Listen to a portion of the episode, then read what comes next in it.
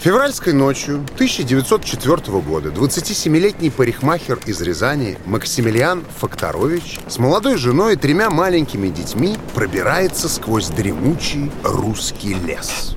Он дрожит не столько от холода, сколько от страха, что его вместе с семьей, которую он держал в секрете почти пять лет, перехватят государственные лазутчики.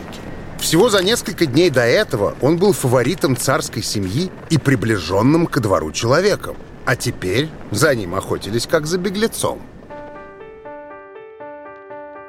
Вы слушаете документальный подкаст «История о нас» телеканала History. Подкаст о событиях, которые произошли когда-то в русской истории, но до сих пор на нас влияют. Меня зовут Юрий Колокольников. Вот так вот, словно приключенческий роман, начинается биографическая книга о знаковом косметологе, парикмахере, и, как сказали бы сейчас, стилисте. Человеке, который буквально изобрел понятие «макияж». Навсегда изменил индустрию красоты и внешний вид первых голливудских красавиц. Человеке, который создал один из первых всемирных брендов косметики, который пользуется популярностью и по сей день. Секундочку. Только что мы убегали от царской охраны через лес, а теперь уже говорим про косметику. Что такого мог сделать парикмахер, чтобы разгневать царскую семью? Многие знают компанию Max Factor. Ну, кто не видел по телевизору знаменитую рекламу?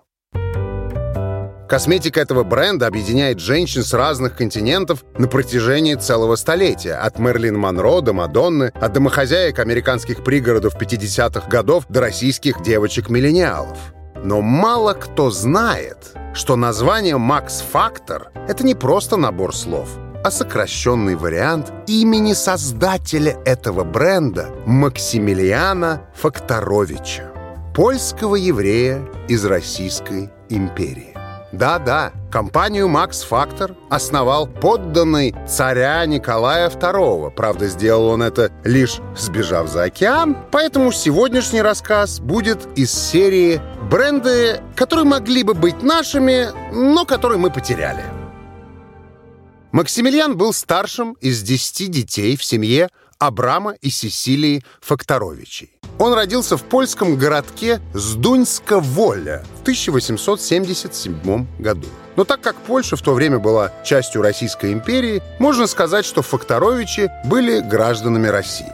Отец будущего косметологического гения работал в соседнем, более крупном городе Лодзь. Абрам был трудолюбивым бакалейщиком, раввином и рабочим текстильной фабрики. Вот так все в кучу и из-за такой загрузки редко бывал дома.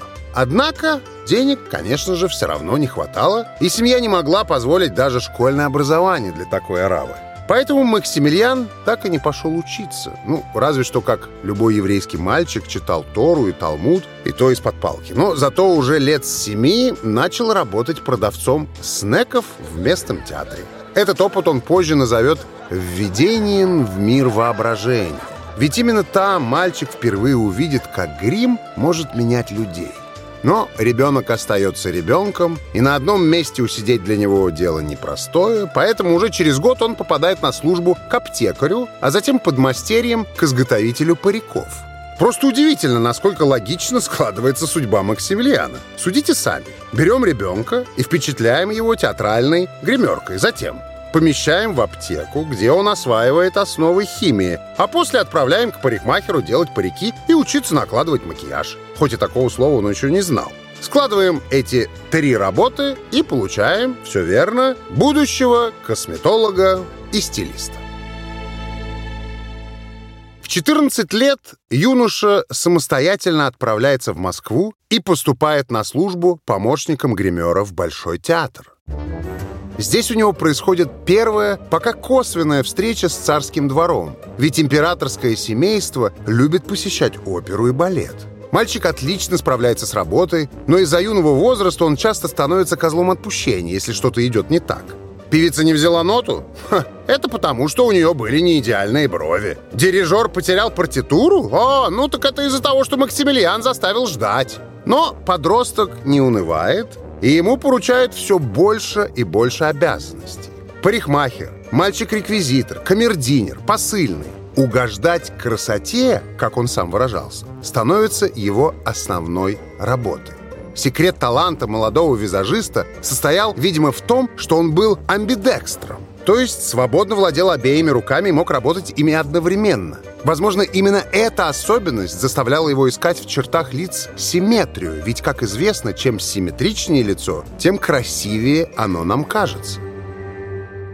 Спустя несколько лет уже 18-летнего Максимилиана забирают в российскую армию. Тогда служили 4 года первый день меня взяли в госпиталь», — вспоминал он. «Я был чем-то вроде медсестры, врач предписывал, что делал, а я выполнял работу. Мне это не понравилось, но зато я многому научился. Хоть армия ему удовольствия не приносила, но была очень полезной. Максимилиан занимался там кровопусканием и научился ставить пиявки, а также узнал кое-что о кожных заболеваниях. Впоследствии мы увидим, что это приведет к настоящему изобретению. То есть даже служба в армии добавила ему в копилку навыки, полезные в косметологическом деле. Отслужив в армии, Максимилиан Факторович поселяется в Рязани и открывает собственный магазин, где продает румяна, кремы, парфюм и парики. Причем все это своего собственного изготовления. Почему Рязань? Ответа на этот вопрос в источниках нет, но логически можно предположить, что это просто недалеко от крупнейшего города страны, при этом стоимость ведения бизнеса там была, конечно же, дешевле. Так что тут банальный расчет. Кстати, сейчас на здании, где находился магазин Максимилиана, нет никаких отличительных примет. Дом номер 48 на Соборной улице, разве что окошками напоминает дореволюционную постройку. Можете посмотреть на него на Google картах. Теперь там находится магазин женской одежды и все для шитья.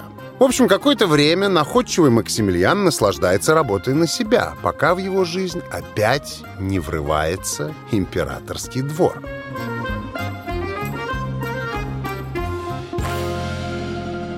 Однажды в Рязани останавливается гастролирующая императорская театральная труппа. По легенде, кто-то из ее членов забежал в лавку Факторовича, чтобы купить косметику. Актеры направляются в Москву давать представление царскому семейству и забирают с собой новомодную и качественную продукцию Факторовича. Этого не могли не заметить. И через несколько недель о рязанском косметологе уже знали при дворе. Факторовича приглашают переехать в Санкт-Петербург и занять должность гримера в оперном театре. Ну, как приглашают, скорее приказывают. Тогда, если царю было что-то нужно, тебя, конечно же, не спрашивали. Так вот, после опыта в Большом театре ему не хотелось опять возвращаться к наемной работе, но выбора не было. В общем, Максимилиана перевозят поближе ко двору. Сначала актеры, которых он гримирует, играют перед Николаем II, а потом уже и сами придворные, и даже члены царской семьи обращаются к талантливому косметологу.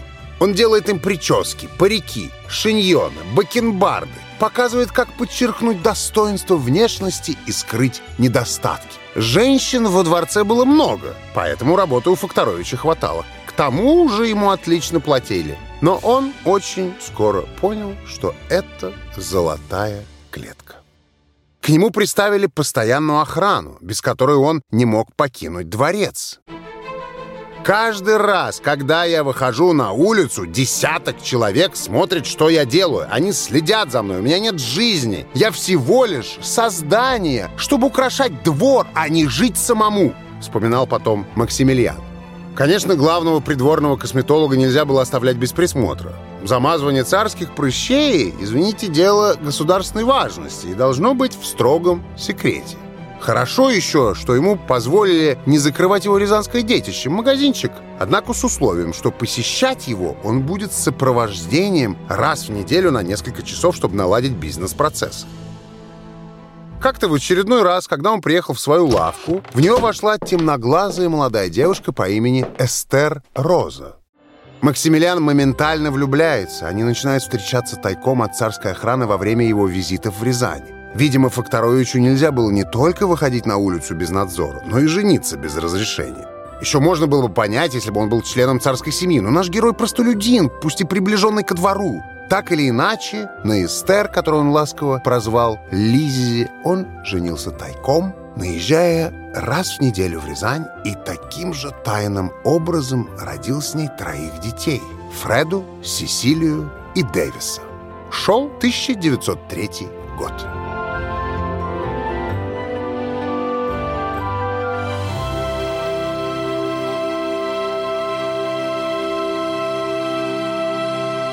Максимилиану Факторовичу нет еще и 30 лет, а он уже добился головокружительных по тем временам успехов. Собственное производство в Рязани, квартира в столице, признание и почет в театральном обществе и при императорском дворе. Несмотря на все это, ему было очень и очень грустно.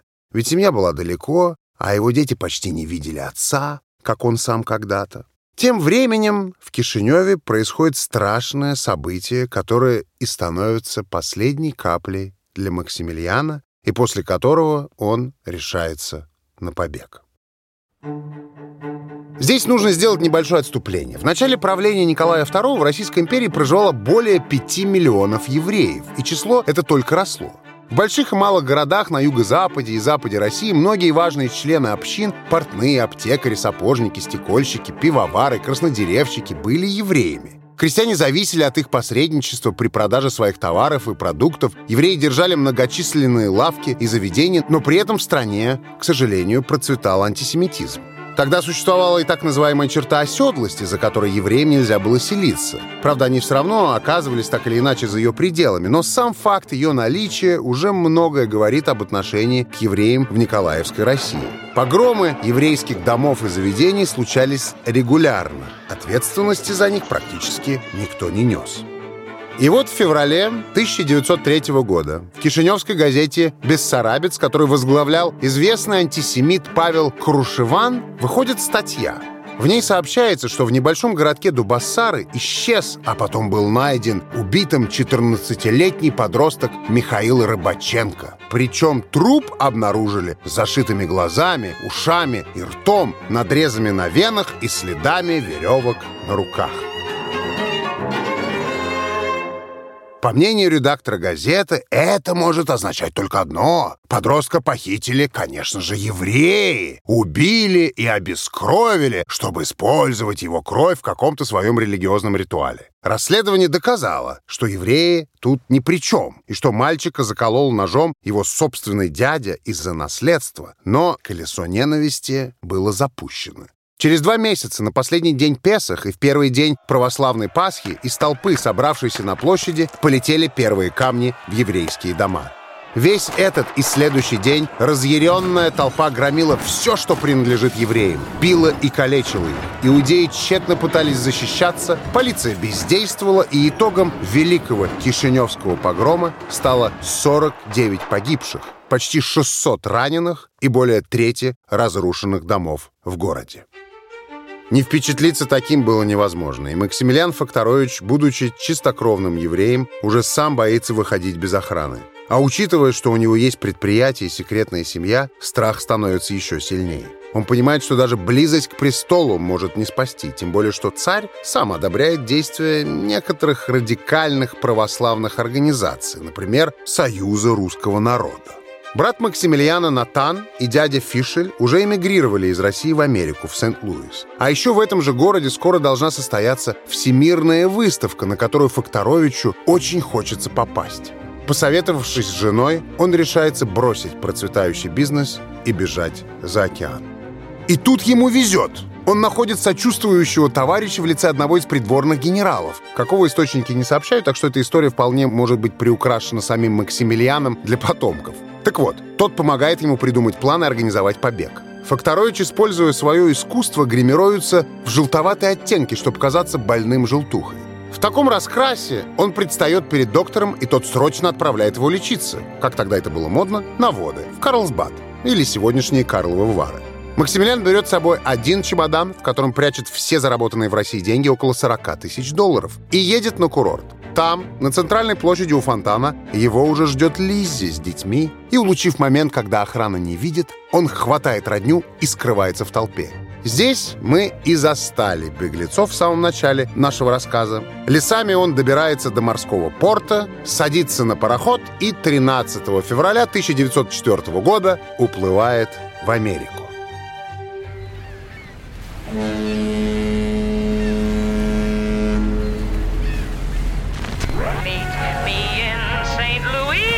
Толпа сходит с корабля на острове Эллис в бухте Нью-Йорка. Ежедневно сюда прибывает около пяти тысяч иммигрантов. И кому-то везет больше, как Максимилиану. Его в страну пропускают, а кому-то меньше их отправляют обратно.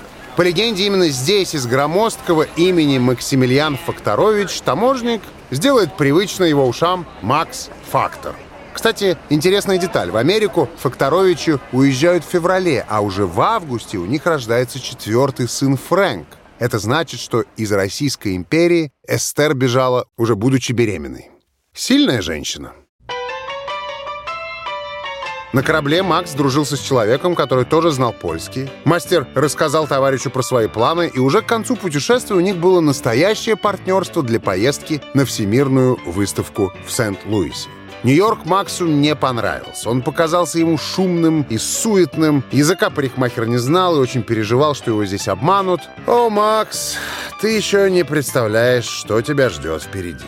Приехав в Сент-Луис, Макс и его партнер начинают интенсивную работу на Всемирной ярмарке. На этой же выставке будут явлены миру такие новинки, как мороженое в вафельном стаканчике и напиток «Доктор Пеппер». Большую часть привезенных денег «Фактор» вкладывает в это предприятие, оплачивает помещение, оборудование, ингредиенты и начинает творить. Партнер же берет на себя коммуникацию с клиентами. Дело у них пошло отлично. Прибыль росла, и несколько месяцев друзья работали бок о бок, пока ярмарка не подошла к концу.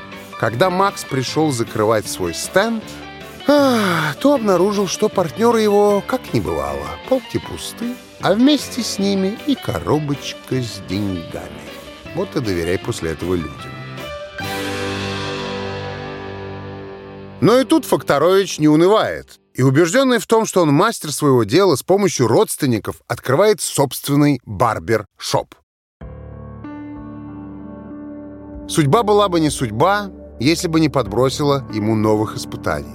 В 1906 году от инсульта погибает его любимая Лиззи. Макс, конечно же, убит горем, но детям нужна мать, поэтому он женится снова – Брак оказывается неудачным и вскоре со скандалом разваливается, при этом на Максе остались все дети, теперь уже пятеро. В 29 лет он предпринимает еще одну попытку жениться, на этот раз удачную. После чего с головой уходит в работу и понимает, что стричь волосы — это не совсем то, зачем он ехал за 3-9 земель, а к тому времени постепенно начинают ходить слухи о каких-то движущихся фотографиях, кинематографе и зарождающемся Голливуде. Заинтригованный Макс понимает, что это его шанс. Он вновь собирает семью и едет в Лос-Анджелес, где в 1909 году открывает первый магазин под брендом «Макс Фактор».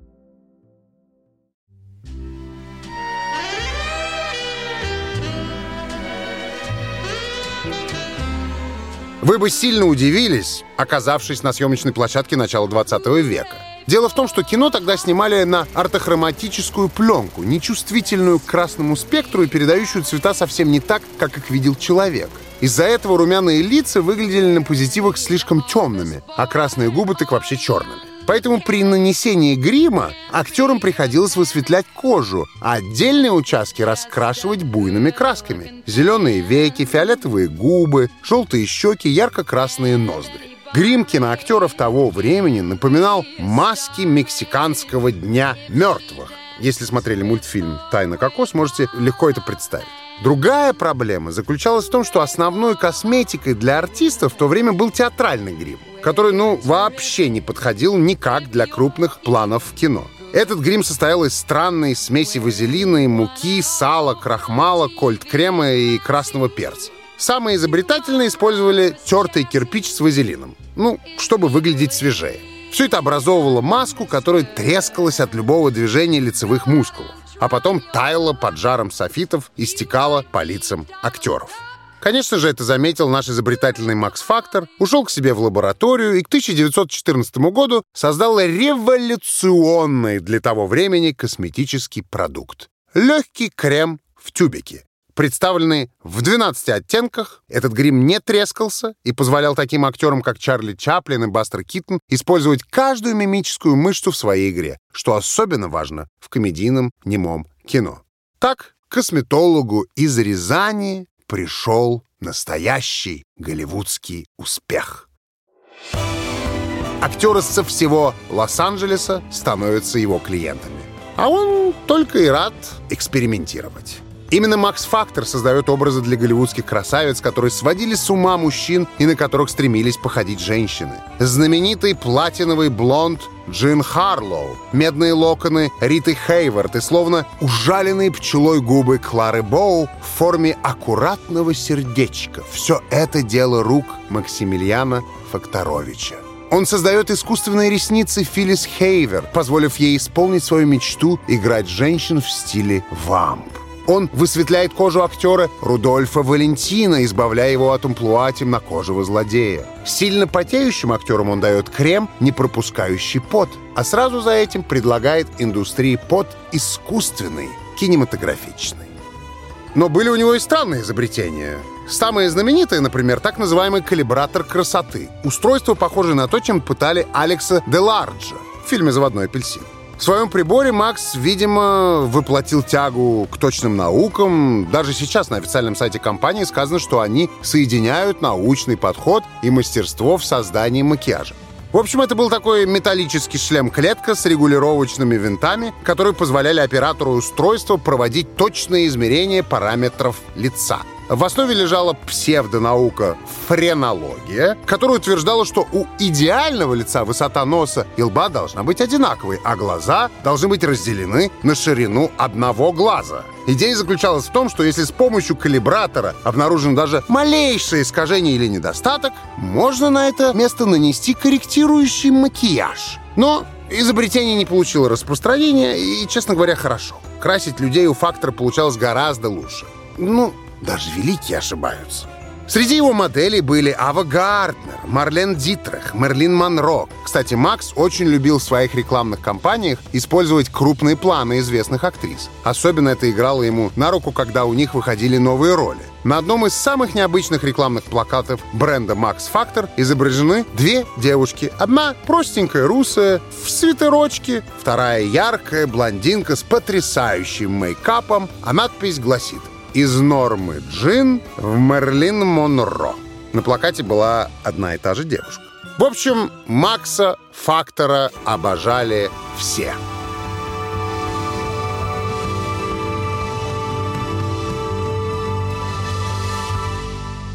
Как вы думаете, как должен выглядеть визажист? Возможно, как ухоженный, наверняка накрашенный специалист с модной прической и арсеналом кистей в руках и сотней цветных баночек, колдующий над моделью.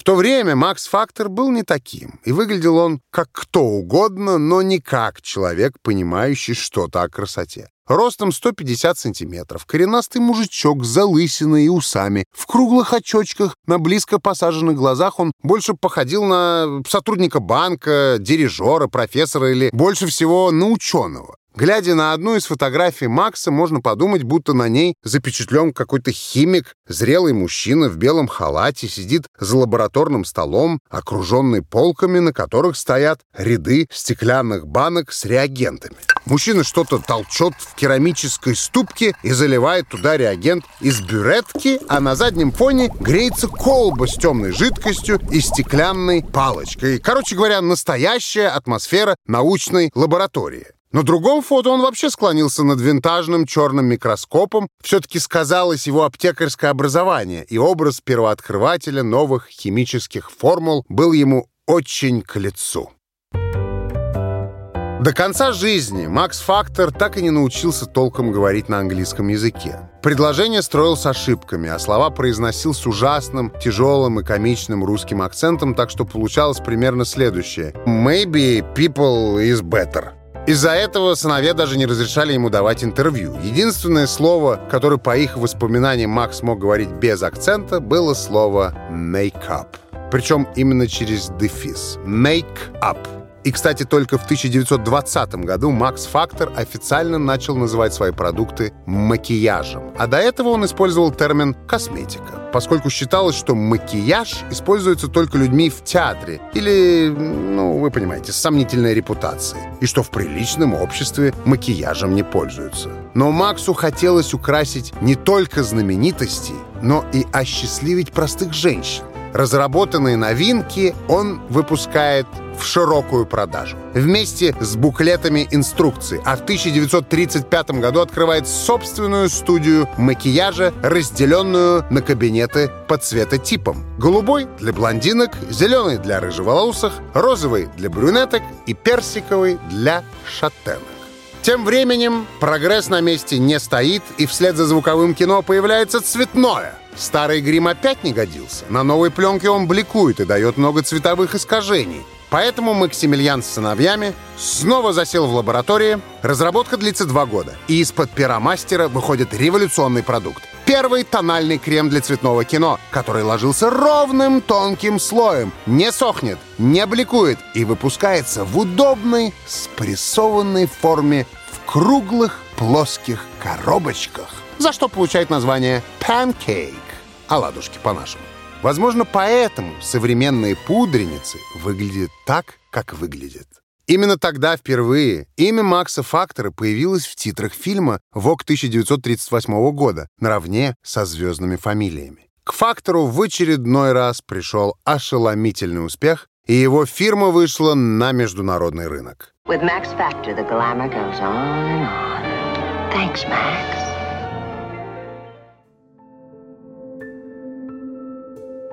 1938 году Максу уже 61 год. И он с сыном Дэвисом отправляется в Евротур с инвестиционными целями. Согласно автору его биографии Фреду Бастону, в Париже Макс получает записку с требованием оставить у Эйфелевой башни 200 долларов в обмен на его собственную жизнь. Вместе с полицией они устраивают засаду. Но за деньгами никто не приходит. Макса настолько потрясает эта угроза, что по возвращению домой он чувствует себя очень плохо, ложится в постель и больше с нее не встает. Легендарный голливудский гример, косметолог российского императорского дома, рязанский парикмахер, сын простого польского еврея, умирает 30 августа 1938 года. Смерть Макса прокатилась с заголовками по всему миру – Однако не поставила бизнес под удар. Находчивый Фрэнк Фактор берет имя отца и становится Максом Фактором младшим и успешно продолжает его дело. Бренду Макс Фактор будут принадлежать самые инновационные продукты тех времен. Стойкая губная помада, которую тестируют на специальной машине поцелуев. Тушь со щеточкой, консилер в карандаше, Макс Фактор-младший превратит косметический магазин отца в настоящую империю красоты, известную женщинам во всем мире. В истории Максимилиана Факторовича остается много вопросов. Например, неужели царского косметолога никто не хватился? Что в России-то думали по поводу его побега? Не пытались ли его искать? Насколько вообще достоверны все его воспоминания? Или в них есть лишь доля правды, а остальное — выдумка для прессы? По легенде, голливудский репортер 1920-х годов сказал в одном из немногочисленных интервью с Максом «Замечательно, что ваша работа связана с макияжем. Ведь это искусство». На что отец современной косметики отрезал. Это не искусство. Это бизнес. Возможно, для предприимчивого Макса Фактора дело всей его жизни действительно имело больше формальный характер – но что-то мне подсказывает, что в том интервью визажист все же немного слукавил.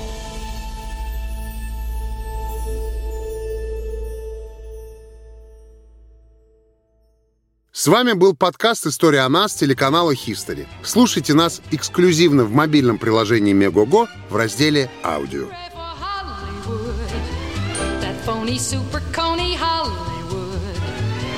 Come from Chillicothe and Paducas with their bazookas to get their names up in lights. All armed with photos from local rotos with their hair in ribbons and legs in tights. Hooray for Hollywood! You may be homely in your neighborhood. But if you think that you can be an actor, see Mr. Factor, he'd make a monkey look good Within a half an hour, you'll look like Tyrone Power. Hooray for Hollywood!